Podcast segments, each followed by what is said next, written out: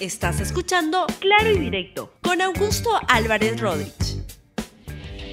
Muy buenos días, bienvenidos a Claro y Directo, un programa de LR. El día de hoy quiero conversar sobre economía, aprovechando el cambio de mando en Confiep y el discurso que dio anoche la presidenta Dina Boluarte sobre economía.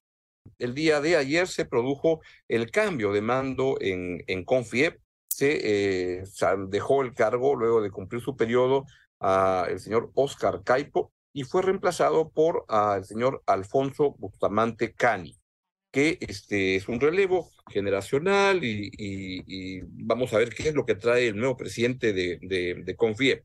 El señor Caipo ha presidido Confiep en un periodo tremendamente turbulento, como vamos a ver, en el cual la confianza de la inversión se ha reducido básicamente por los problemas de malas políticas públicas en el último año y medio, durante el gobierno de, del señor Pedro Castillo, pero también por toda la turbulencia política que viene sucediendo en el país y que ha hecho que la confianza para invertir, como vamos a ver y lo voy a, ponerle números a eso, ha caído en, el últimos, uh, en los últimos años. Empecemos dándoles un recuento para que usted sepa qué fue lo que dijo la señora presidenta, la señora Boluarte, el día de ayer en Confie. Empecemos diciendo cuando la presidenta dijo que en esta ceremonia se refirió a los grandes retos que se deben encarar para salir de la crisis política. Escúchela. Una fecha como hoy, hace tres meses, al asumir constitucionalmente esta alta responsabilidad, luego que diera el golpe de Estado el expresidente Castillo, Compartí con las peruanas y peruanos, con los sectores productivos y laborales, los grandes retos que debemos encarar para salir de la crisis política y darle un horizonte de crecimiento, de estabilidad y de gobernabilidad al Perú. En mi mensaje de asunción de mando, dije que tenemos que retomar la agenda del crecimiento económico con inclusión social del empleo digno, de la atención con las necesidades más urgentes, de la meritocracia y la integridad, a fin de rescatar a nuestro también vinculado al tema económico, porque la presidenta fue justamente ayer a la ceremonia de cambio de mando en Confiep y aprovechó para dar algún mensaje sobre temas económicos, pero como sabemos, la economía hoy en día tiene una dependencia muy fuerte de la estabilidad política. Y vaya que la inestabilidad ha sido grande en el terreno político y eso ha acabado malogrando la perspectiva económica del país. En ese sentido, refiriéndose a lo que el gobierno puede hacer, la presidenta Boluarte dijo que tenemos que retomar la agenda de la meritocracia y la integridad a fin de rescatar el Perú de la corrupción. En mi mensaje de asunción de mando, dije que tenemos que retomar la agenda del crecimiento económico con inclusión social, del empleo digno, de la atención con las necesidades más urgentes, de la meritocracia y la integridad, a fin de rescatar a nuestro país de la corrupción y la ineficiencia. Durante este corto tiempo, como son testigos todas y todos, Nuestros compatriotas hemos afrontado una coyuntura agitada y difícil, que incluye demandas sociales y económicas justas, sin duda, pero también acciones motivadas por intereses políticos con el objetivo de socavar la institucionalidad y subvertir el orden constitucional. A pesar de los tiempos difíciles, hoy quiero compartir con ustedes y con todas las peruanas y peruanos un mensaje de fe y esperanza. Porque dentro es un anuncio que tiene que ver con una intención, ¿no? Eso hay que ponerle políticas públicas, no, falta con, no, no basta con anunciar, pero es importante que lo mencione porque uno de los más grandes daños que hubo durante la presidencia de Pedro Castillo fue el deterioro de las condiciones del sector público peruano, el cual durante el gobierno de Castillo pues se llenó de gente muy inepta, muy vinculada al partido, los amigos, etcétera, y con mucha corrupción, lamentablemente. Y es uno de los legados de la presidencia de Pedro Castillo que deberían cambiar. Deberían cambiar con más rapidez, porque sin duda el gobierno de Castillo dejó a mucho quinta columnista metido por muchos lados del sector público y eso impide poder mejorar las acciones. Pero eso se puede lograr cambiar rápidamente y siento que es una tarea importante y que se debería avanzar cuanto antes, pero que no es nada imposible. Asimismo, la presidenta Boluarte se refirió a la, a la importancia de la estabilidad jurídica para la inversión privada. Y ah, junto con eso, pues propuso lo que le estoy diciendo de una gestión económica eficiente. Escúchela usted mismo.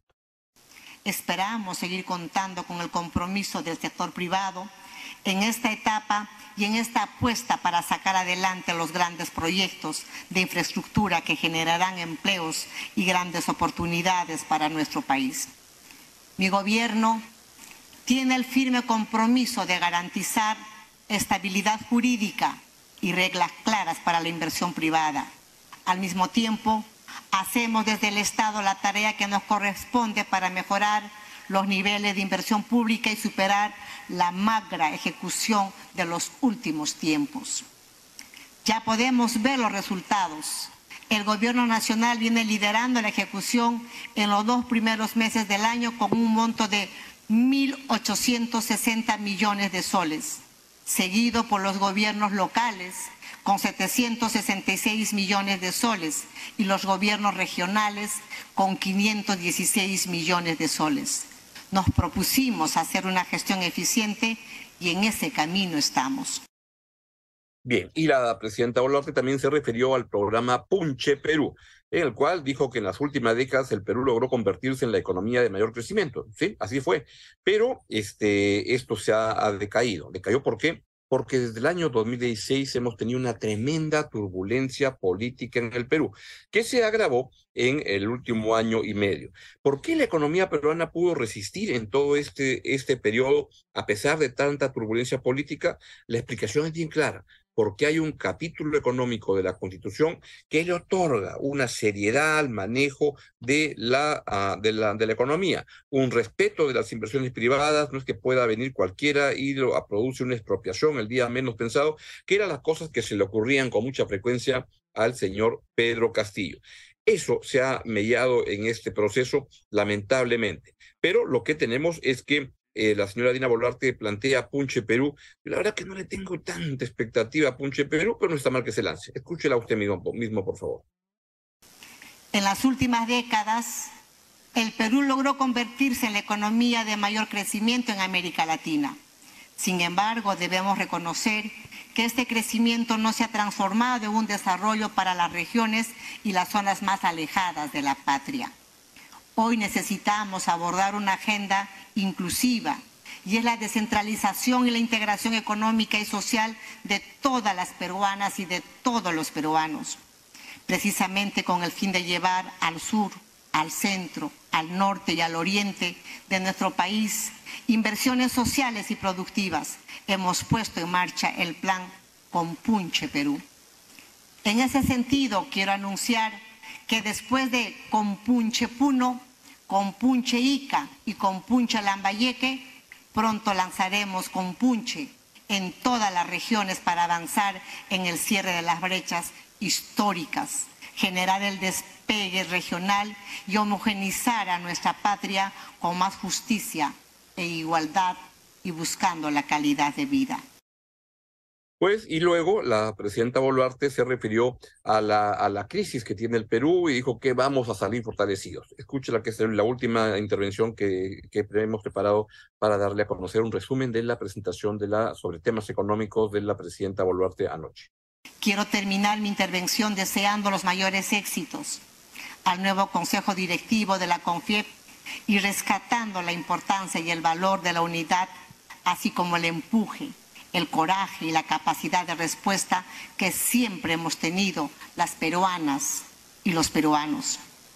Tengo la más profunda convicción que el Perú va a superar y va a salir fortalecido de esta coyuntura. Somos un país que se ha recuperado de crisis muy profundas, de la pandemia del COVID-19, del fenómeno del niño costero, de los grandes escándalos de corrupción, de la turbulencia política y de esta conflictividad social. Juntos, con los empresarios, con los trabajadores y con todas las peruanas y peruanos seguiremos recorriendo los caminos de la libertad, de la democracia, del diálogo, del progreso, de la justicia y la paz. A ver, hay que valorar que sin duda hay un cambio de, discurso. Los discursos que daba en materia económica el presidente Castillo eran realmente una manera de espantar a la, inversión privada. Permanentes cambios de rumbo. La verdad que más que dar un norte, este, confundía más. De vez en cuando se le ocurría expropiaciones, nacionalizar el gas, se le ocurrían barbaridades por aquí, por allá, sin un plan, sin un sentido. Y también lanzaba la idea peregrina de la Asamblea Constituyente. La verdad que en términos económicos, debo decir lamentablemente que el gobierno de Pedro Castillo fue un mamarracho absoluto, sin norte, sin claridad, y ahí hubo gestiones razonablemente buenas durante el gobierno de, eh, de, Castillo, como la de Pedro Franque y los ministros que, el ministro Graham, que luego lo, lo, lo reemplazó, que lo que buscaron fue cómo mantener a flote la, la, la, inversión, poder corregir las barbaridades que iba diciendo por ahí, por allá el señor Castillo, y fue lo que, lo que se intentó hacer. Incluso algo que me parece particularmente importante fue cómo el embate político por una asamblea constituyente, es un tema gravísimo para poder avanzar en inversiones en el país, porque lo que proponían durante el gobierno de Pedro Castillo era una cháchara permanente que siguen con ella, se ha, se ha ido reduciendo la, la, la motivación de la Asamblea Constituyente, pero sin saber siquiera para qué. Recuerdo una entrevista que, que, le hizo Rosa María Palacios a Verónica Mendoza, que fue patética, donde se veía que la señora Mendoza ni siquiera había leído la Constitución porque hablaba de incluir la educación como, la, como un derecho humano, lo cual ya está como un derecho en la, en la, en la Constitución. No sabían absolutamente nada e insisten con esa, con esa, este tipo de propuestas. El señor Cerrón, ni que se diga, quería formar una asamblea constituyente, como se ha hecho en muchos países de la región que buscan pues alargar indefinidamente los mandatos de algunos presidentes, como lo hizo Evo Morales en Bolivia, como lo hizo en Venezuela el señor Chávez y luego el señor Maduro. Eso le hizo mucho daño a la, a, la, a, la, economía. Por supuesto que hay que hacer cambios en la constitución, pero no de esta manera tan desordenada, tan a trompicones, sino que hay que saber para qué se hace. Y creo que lo que les he dicho antes, que en la parte económica, la verdad que se pueden hacer mejoras, seguramente, pero lo que hay es la mejor parte de la Constitución, que es la que ha permitido que incluso en momentos tan turbulentos la economía pueda seguir estando a flote. Y recuerdo, y a eso iba un momento particularmente importante, cuando el ministro Pedro Franti, que es un economista de, de, izquierdas, y era el ministro de Economía de Pedro Castillo, dijo que con esa constitución no tenía ningún problema para poder efectuar políticas distributivas, para poder trabajarlo para, para los pobres. La constitución actual no impide avanzar en, el terreno económico en mejores políticas públicas. Eso es lo que se falta. Lo que falta es mejor gestión del Estado, no cambiar las estructuras este, de las bases que han permitido que se este, haya un crecimiento importante en las últimas décadas en el país. Hoy en día estamos en una situación complicada. La economía es uno de los sectores que ha pagado las consecuencias de tanta turbulencia política, de tanta ineptitud en el gobierno. Entonces lo que tenemos es que la proyección de crecimiento para este año ya está en, por debajo de 2% del PBI. Es un, uh, es un registro muy bajo el que se espera para crecer, porque el Perú es un país con una pobreza enorme todavía y lo que requiere es crecimiento económico que genere los recursos para buenas políticas distributivas y lo que se ha demostrado en el pasado, que los factores que permitieron la reducción de la pobreza, reducción de la pobreza de 60% a 17% antes de la pandemia, subió fuertemente con la pandemia a 10 puntos, ha bajado, creo que estamos como en 21, 22 ahora, es un desafío enorme, pero se ha avanzado mucho. Hay que seguir avanzando en esa dirección y es con atracción de inversión, inversión privada, inversión pública, que permita generar los recursos y las acciones para una mejor calidad de vida de la población, especialmente los sectores más pobres que hay en el país y que son todavía enormes y muy grandes. Pero la proyección económica para este año no viene bien, viene mal, viene con un 2% a lo más de crecimiento económico. Vamos a tener, y ese crecimiento va a venir mucho por el lado de lo que es la economía externa, minería, etcétera, porque en lo que se refiere a ventas locales, ventas que nosotros lo que vamos y compramos en el mercado, etcétera, va a ser el peor año en el Perú desde el año 2001, con la excepción del año de la pandemia. Todo esto es consecuencia de el gobierno de Pedro Castillo, que lo que produjo fue políticas económicas muy desacertadas y mensajes muy trasnochados, que lo que hacían era mellar la posibilidad de la inversión. Quisiera que por favor pusieran el cuadro sobre confianza para invertir, que es un cuadro bien importante que lo que ahí está.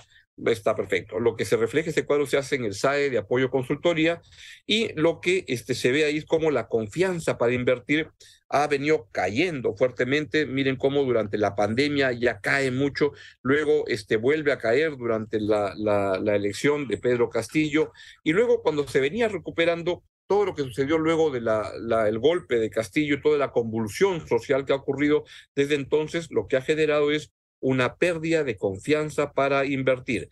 Y cuando se les pregunta a los mismos empresarios cuáles son los principales riesgos políticos para poder avanzar, el siguiente cuadro, por favor, si lo pueden poner, lo que no, lo que responden también en el SAE de apoyo consultoría es que el principal riesgo para invertir es que se intensifiquen los conflictos sociales. ¿Este año va a cambiar eso? Probablemente sí. Yo creo que ya la, protesta se ha diluido mucho, se ha perdido lo que creían que la protesta iba a extenderse y crecer. Creo que se, este, no van por ahí las cosas, lo que no implica que vamos a tener por aquí, por allá, brotes, rebrotes de la, de la, de la convulsión social, pero que es más o menos como lo que organizó Pedro Castillo durante su gobierno. La minería ha estado permanentemente amenazada, acechada por parte de este, sectores que, que, los organizaba el mismo gobierno del Ministerio de Energía y Minas, que fue un, un, ministerio capturado por el Partido Perú Libre con las peores intenciones. Y esto es lo que va a ocurrir, pero el principal riesgo, y ponen a poner el cuadro, es el de que se intensifiquen la conflictividad social. El segundo um, obstáculo que ven en el sector empresarial para poder invertir es que se avance en la convocatoria a una asamblea constituyente. ¿Puede ocurrir eso? Pues puede ocurrir. Es un riesgo que está ahí dando vueltas. Y el tercero es que surjan algunas candidaturas radicales, como por ejemplo la de Antauro Humala. Yo siento, dicho sea de paso, que la candidatura de Antauro Humala se va a ir diluyendo también porque me parece que el país va a pedir un poco de tranquilidad. Luego de toda esa turbulencia que hemos tenido, va a pedir algo así como paren este manicomio para poder comenzar a tener algo más de tranquilidad en el país. Y es ahí donde vamos. La economía tiene un papel crucial para poder sacar adelante la, la, la, sensación de progreso de las familias, para que las familias puedan tener la posibilidad de tener un trabajo, un empleo, ingresos para poder cumplir sus sueños, la educación de los hijos, para vivir un poco mejor. Es fundamental para eso inversión y la inversión requiere estabilidad jurídica y estabilidad política. Entonces me parece muy bien el mensaje que ha dado ayer la señora Boluarte, pero eso tiene que trasladarse no solo en dichos, sino en hechos concretos. Pero siento que hoy día el Perú en ese plano de las inversiones está mucho mejor que hace tres meses, cuando había un gobierno como el señor Pedro Castillo, que lo que quería hacer era lo que estaba, lo que anunció el, el 7 de diciembre, pero estando eh, con él desde el gobierno y quería avanzar en su revolución tan extraña de políticas públicas, tan absurdas, tan penosas, ha sido un tiempo de mucho retroceso. Yo espero que lo positivo de todo eso sea que el Perú haya aprendido las cosas que no se deben hacer. Y de esta manera, pues cierro la parte económica y no quiero dejar eh, de pasar la conmemoración o el día de hoy del Día de la Mujer, que es una oportunidad para reflexionar, para pensar sobre las cosas que se deben hacer para devolverle, para darle, no devolverle, para darle a, la, las mujeres las oportunidades que requieren para poder desarrollarse cabalmente, porque hay un prejuicio, una discriminación permanente en el Perú, como en muchos lados, pero en el Perú la sentimos y la vivimos contra la posibilidad de desarrollo de las mujeres y eso debe cambiar. Por tanto, este, eso hay que avanzar. Quisiera una, una declaración que hizo esta mañana temprano la presidenta Boluarte también sobre el Día de la Mujer. Escuchemos, por favor. Me comprometo en este día, en nuestro día, mujer querida de mi patria, a trabajar por una cultura que destierre esa visión machista y patriarcal porque nuestra sociedad se merece un trabajo en conjunto, las mujeres y los varones, y las mujeres con sus derechos que promuevan la equidad y la igualdad.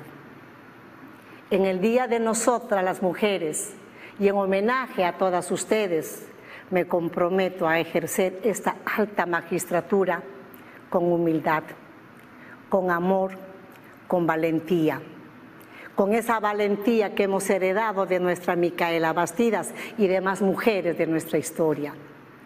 Y en esta lucha frontal contra la corrupción pondremos, pondré en honor a ustedes mujeres toda mi voluntad. Bien, al igual que en la parte económica, están bien los mensajes, a lo que se requiere son políticas públicas, decisiones concretas para que estos mensajes se hagan realidad. Bien, es todo lo que les quería comentar el día de hoy. Me voy y lo dejo con la estupenda programación de LR. Nos vemos mañana. Chao, chao. Gracias por escuchar Claro y Directo con Augusto Álvarez Rodríguez. Suscríbete para que disfrutes más contenidos.